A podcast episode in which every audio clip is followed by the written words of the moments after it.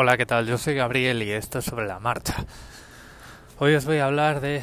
Bueno, hoy voy un poco falto de ir porque voy bastante tarde. Hoy os voy a hablar de una, un par de cosas.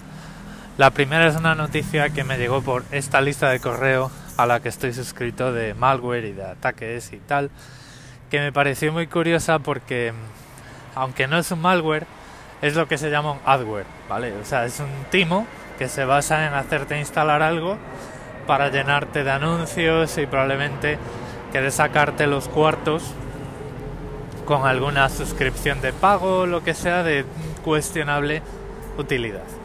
Vamos a al parecer hay, eh, bueno, yo lo estuve cuando tuve un Samsung, hay una frustración eh, bastante común entre los usuarios de Samsung porque las actualizaciones de Android y el firmware de los teléfonos, eh, las, esas actualizaciones tardan en llegar. Tardan en llegar mucho, no llegan, no está muy claro, no sé qué. Entonces, bueno, pues a cierto sector de usuarios que no son muy avanzados, pero que les gusta tener el teléfono actualizado, como por otro lado debería ser lo normal, eh, pues en, su frustración entran en Google Play Store, en la tienda de aplicaciones y buscan updates o algo así, ¿no? Entonces, uno de los resultados más, eh, vamos, más que más arriba sale, o uno de los principales resultados,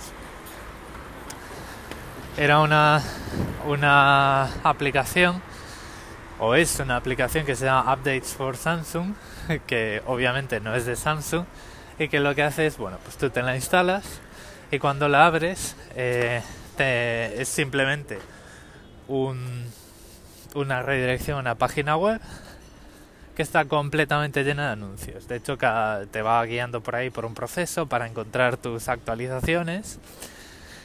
Y cuando, ah, vamos, cuando das un par de taps, eh, te, pone anuncios, te bloquea la pantalla, eh, pincha aquí, casinos, furcias, todo ese tipo de cosas, ¿no? De las páginas de adware.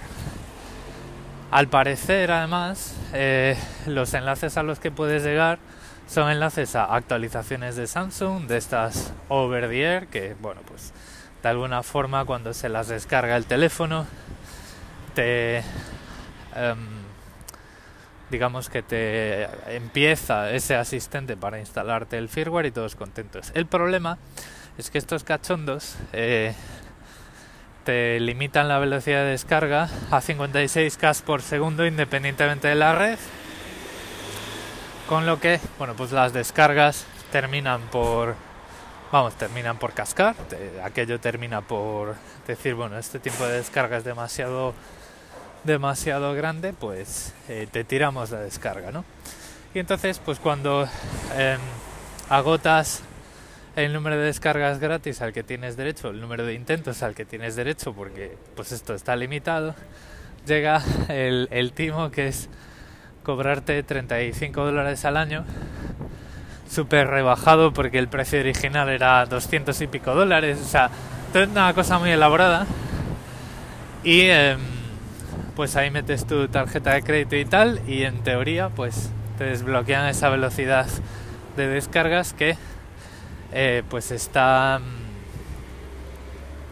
está digamos eh, capada a propósito vale el investigador de seguridad pues eh, no sé con qué medios em, descubrió que las descargas de firmware eran lícitas eh, si, existía pues esta limitación de la velocidad de descargas. O sea, a lo mejor dentro de su presupuesto para investigar este tipo de cosas, pues están eh, pagar este tipo de timos para ver lo que hay detrás, ¿no? Pero bueno, bueno, pues al final el tema es el siguiente. Esta aplicación viola los términos de uso de Google Play Store porque te eh, presenta desde la propia aplicación, o sea, sin hacer una redirección externa al navegador, te presenta una mm, pantalla para hacer pagos por fuera de Google Play, El resto de los términos de uso nos parezca bien o mal, y es algo que a lo mejor Google pues se tiene que hacer mirar, eh, no los incumple porque el, todo esto lo único que hace es presentar anuncios delante tuya y redirigirte a una página web que tiene la funcionalidad que sea. Pero en ningún caso el código ni de la aplicación ni de la web está inyectando código malicioso en tu dispositivo. Entonces, pues pues es lo que hay, ¿no? Eh, te lleva una página, te enseña anuncios, te proporciona una serie de descargas, esas descargas no funcionan y el problema viene que en vez de redirigirte a una pantalla de pagos, de suscripciones, de compras desde dentro de la aplicación eh, a Google Play, dentro de la misma aplicación de Android, dentro de ese marco que presenta la vista web, pues te, te pide que le pagues, te pide los datos de tu tarjeta de crédito. A mí lo que más me llama la atención de este caso es el hecho de que los cacos, en este caso los timadores, se aprovechan de esa frustración que hay en el, ecosistema de Android cuando no tienes un teléfono oficial de Google o no tienes un Android One en el que las, las actualizaciones tardan tanto en llegar. ¿no? Y luego también está que hay fabricantes en los que eh, nos parezca raro o nos parezca eh, o nos lo creamos directamente los procesos de actualización son complicados entonces pues muchos usuarios eh, cuando ven que no les llega o que le llega una notificación con un número muy raro o cosas así que esto sigue pasando o cosas que no entienden como tienen una actualización OTA y dicen OTA ¿qué es OTA? esto es muy raro ¿no? Pues entonces lo que hacen es que no está mal eh, no, no se les puede juzgar por ello lo que hacen es abrir la tienda oficial de aplicaciones, el mecanismo a través del cual están eh, acostumbrados a obtener actualizaciones y aplicaciones y dicen pues actualización y se encuentran pues actualizaciones por Samsung para Samsung pues pinchan ahí y entonces pues empiezan a darle dinero ya sea por los por los eh, eh, anuncios o porque alguno eh, con su frustración dice, bueno, pues prefiero pagarle a esta gente para bajarme las eh, actualizaciones con una forma controlada y tal, aunque tenga que ver anuncios. Y al final, pues esta gente, esta gentuza acaba haciendo bastante dinero. probablemente esto lo que quiere decir también es que primero Google tendría que proteger un poco mejor la identidad de los fabricantes y de los eh, desarrolladores, es decir, debería estar prohibido poner actualizaciones para Samsung en Google Play. Si tú no eres Samsung y probablemente estaría bastante bien también que a través de Google Play o a través de la tienda o a través de una forma un poco más amigable, un poco más común, llegasen las eh, actualizaciones del sistema operativo aunque simplemente fuera eh, Google Play recoger esa notificación y hacerla suya, es decir, tú vas a enviar las actualizaciones, las vas a seguir enviando por el canal oficial de actualizaciones a través del aire, OTA, que es over the air, que es como se llama esto, pero para que el usuario pues sepa que es una actualización de software, la notificación la vamos a agrupar bajo Google Play, ¿vale? De esta forma, bueno, pues sí, tienes un Black Phone o uno de estos teléfonos Android que vienen sin los servicios de Google, pues lógicamente, como no tienes donde agruparla, pues la vas a seguir viendo como hasta ahora. Pero eh, si tienes un teléfono que recibe las actualizaciones y las actualizaciones de sus aplicaciones, perdón, las aplicaciones y las actualizaciones de las aplicaciones a través de Google Play, pues tampoco hace mucho daño que las notificaciones de actualizaciones del sistema entren por esa interfaz que probablemente sea más conocido y sea eh, pues para usuarios que eh, están acostumbrados a recibir las actualizaciones pues de Facebook, de Twitter, de lo que sea a través de Google Play, pues que las actualizaciones del sistema también se vean por ahí. Bueno, pues esto es lo que os quería comentar así de temillas de seguridad y también os voy a comentar eh, progresos con la NAS. No puedo estar más contento con ella. Em, está cumpliendo su eh, cometido a la perfección. He podido con muy poquito esfuerzo, he podido montar todas esas eh, unidades de copia de seguridad que os comentaba el otro día. Y bueno, me falta una que es la de Linux, que tengo que mirarlo con calma, porque como siempre, pues da más trabajo que en otros sitios. ¿no? Entonces, bueno, eso llegará, pero eh, como ya le comentaba eh, por Twitter, eh, como ya comentaba, y os voy a decir ahora el usuario porque soy muy malo para los nombres, José San Juan. normalmente en Linux tengo todo en, en Git, en los repositorios de Git, y tengo todo, o sea, llevo tantas veces que me cargo la instalación pues así, pum, de un día para otro. Llevo tantas veces hecho eso que tengo automatizado toda la, em, la instalación básica de paquetes. La tengo automatizada, es decir, eh, yo o sea, formateo completamente eh, la partición de Linux y lo instalo de nuevo. Me bajo un script de mi cuenta de GitHub lo ejecuto con permisos de administrador y al cabo de unos minutos tengo todo el software que estaba usando, pues lo tengo instalado.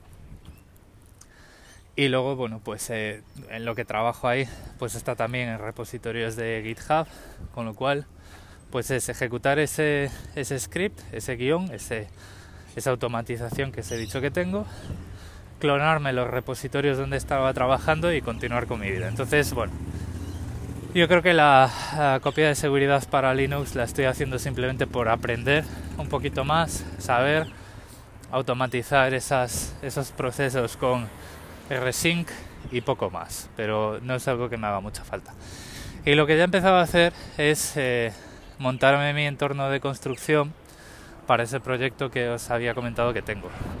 Vamos a ver, lo que he hecho ha sido eh, instalarme eh, Docker, instalar la imagen de Jenkins, que es el servidor de construcción eh, que estoy acostumbrado a usar o que, bueno, es, yo creo que es el más popular y es el que usamos en el trabajo. Entonces, bueno, pues eh, por ahí tengo muchos recursos y hay una base de usuarios enorme y bueno, pues ahí está, ¿no?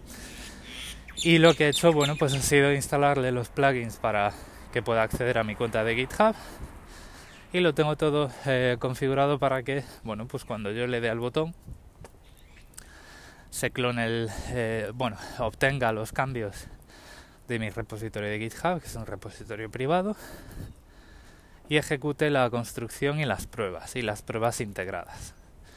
Eh, vale, las pruebas y las pruebas integradas. Alguno dirá, ¿por qué haces esa distinción? ¿no? Sobre todo pues si no trabajáis en desarrollo de software. Normalmente las pruebas eh, son, deberíamos decir, pruebas unitarias, ¿no? O pruebas de componentes, pues tú pruebas los componentes por separado, eh, viendo que cada uno eh, hace lo que tiene que hacer según el diseño. Y luego, para probar, las pruebas integradas son pruebas en las que pruebas el sistema cómo se habla con otros componentes. En mi caso, pues el esqueleto que tengo montado es con la base de datos.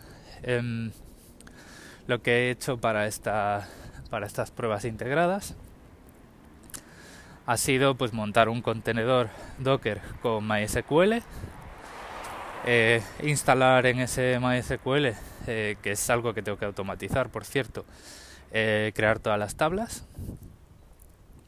Y mm, las pruebas integradas lo que hacen es, bueno, pues están configuradas para que para recibir la dirección de ese contenedor por línea de comandos. Entonces pues, pues eso está eh, configurado así en Jenkins. Lo que hacen es se conectan a las eh, pruebas o sea al, al, a la base de datos de pruebas insertan unos datos de pruebas desde los propios tests. Esto quiere decir que los tests cada uno inicializa la base de datos con datos sintéticos eh, solo para ese test que luego se tiran se borra todo para el siguiente test y se ejecutan ahí los tests. Y cada vez que yo eh, le doy al botón, pues se ejecuta todo eso en la cadena, toda esa cadena de, construcciones y de pruebas, todo ese pipeline que es como se le llama en el, en el argot, y bueno, pues me va dejando pues en Jenkins pues los informes de bueno pues qué tal ha ido, cuántas veces has roto la construcción y todo este tipo de cosas. Obviamente ahora mismo esas estadísticas están hechas unos zorros porque he empezado a prueba y error y hasta he tenido que ejecutar la construcción de marras 12 veces antes de que funcionase, pero bueno, ahora ya está funcionando. Entonces, claro, eh, la siguiente pregunta que os puede venir a la cabeza, sobre todo si, bueno, pues eh, habéis coqueteado un poquito con el tema de la programación, pero pues nos habéis montado un proyecto para estar trabajando en él a largo plazo, el, el porqué de preparar todo esto antes de empezar a trabajar en serio, pues es al final es lo de siempre, es eliminar fricciones cuando estás eh, metido en el el fragor ahí de estar programando todo y que pues todas las tareas repetitivas de limpiar la base de datos, eh, hacer las pruebas, construir, este sea muy repetible y sea simplemente ejecutar un, una orden en, la, en el terminal o darle un botón. Entonces ahora mismo lo bueno que tiene todo esto que está montado es que yo cuando estoy en casa, eh, con el entorno de programación abierto, que tiene una terminal integrada, y la página de Jenkins para darle al botón, ya puedo hacerlo todo eh, de una forma pues eh, muy industrializada. El, un tema que no he hecho, ¿vale? Y que además, bueno, pues em, merece la pena explicar porque a lo mejor, bueno, pues es la pregunta que alguno de vosotros puede tener es ¿por qué no has hecho que, eh, por qué no has integrado GitHub con tu instalación de Jenkins de forma que cuando subes cambios a tu repositorio automáticamente el repositorio, digamos eh, GitHub, tu cuenta de GitHub notifique a Jenkins, le envíe un mensajito para que este pues eh, hago una construcción. Bueno, el tema es el siguiente. Eh, pensé en hacer eso, pero bueno, pues hay que abrir puertos, hay que configurar eh, esas, esas rutas, ese NAT, ¿no? Para que cuando Jenkins, cuando GitHub acceda a mi casa, digamos, el router haga llegar ese mensaje a la NAS, al servicio adecuado y todo este tipo de cosas. El, el motivo es el siguiente si estoy fuera de casa y estoy trabajando, eh, no quiero que cada vez que cambie cosas en el servidor o cada vez que junte cambios con la rama master, ¿vale? La rama principal, que es como lo tengo configurado, es decir, e, ese, esa construcción en Jenkins de momento solo construye una, o construye una sola rama, no construye cualquier rama y esa rama es la principal, ¿no? Entonces, cuando estoy haciendo algo, tengo una rama aparte y ahí voy subiendo cambios.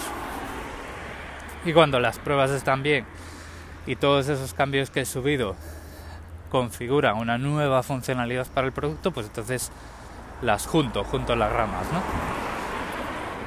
Eh, el tema es el siguiente, o sea, solo quiero ejecutar construcciones cuando yo esté en casa, ¿vale?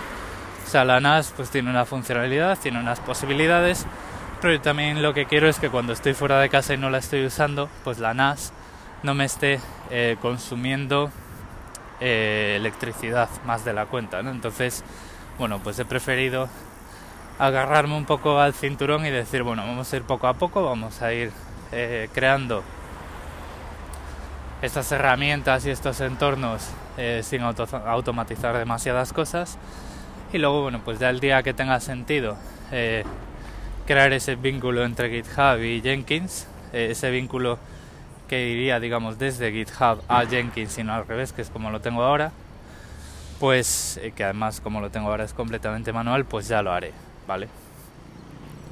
Es algo que es interesante, pero que de momento pues no me interesa. Lo que me interesa es, bueno, pues cuando acabo de trabajar después de uno o varios días y cuando tiene sentido juntarlo todo, ver que todos los tests integrados en su conjunto eh, funcionan como deben y solo entonces pues eh, eh, crear ese ese ejecutable no digamos en el servidor para poder pues instalarlo en otro entorno de demostraciones de demos que todavía tengo que crear pues ya lo haré.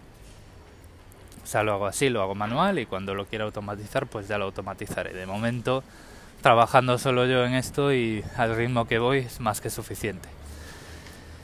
Y además, bueno, pues cuando eh, no tengo por qué hacerlo todo en el servidor, el, ese entorno de pruebas integradas, aunque no es la mejor manera, y esto no es muy sostenible cuando el equipo de, trabajo crece, pues ese contenedor de MySQL y eh, todo excepto Jenkins lo tengo montado en, en local, ¿vale? Tanto en el Linux como en el Mac.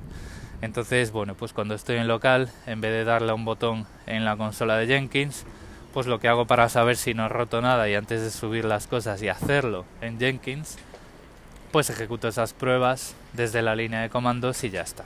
¿vale? Entonces, bueno, digamos que está el tema eh, bien, cómodo para trabajar, está a un 60% de cómo lo podría tener.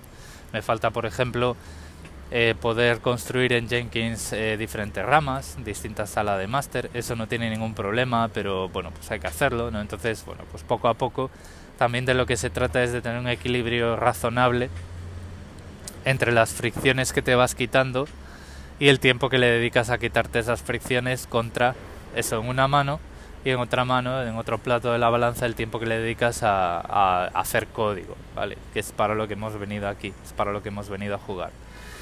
Entonces, bueno, pues esto es todo por hoy. Eh, ahí os dejo una noticia curiosa de timos y de cacos que nos podemos encontrar en este caso en Android.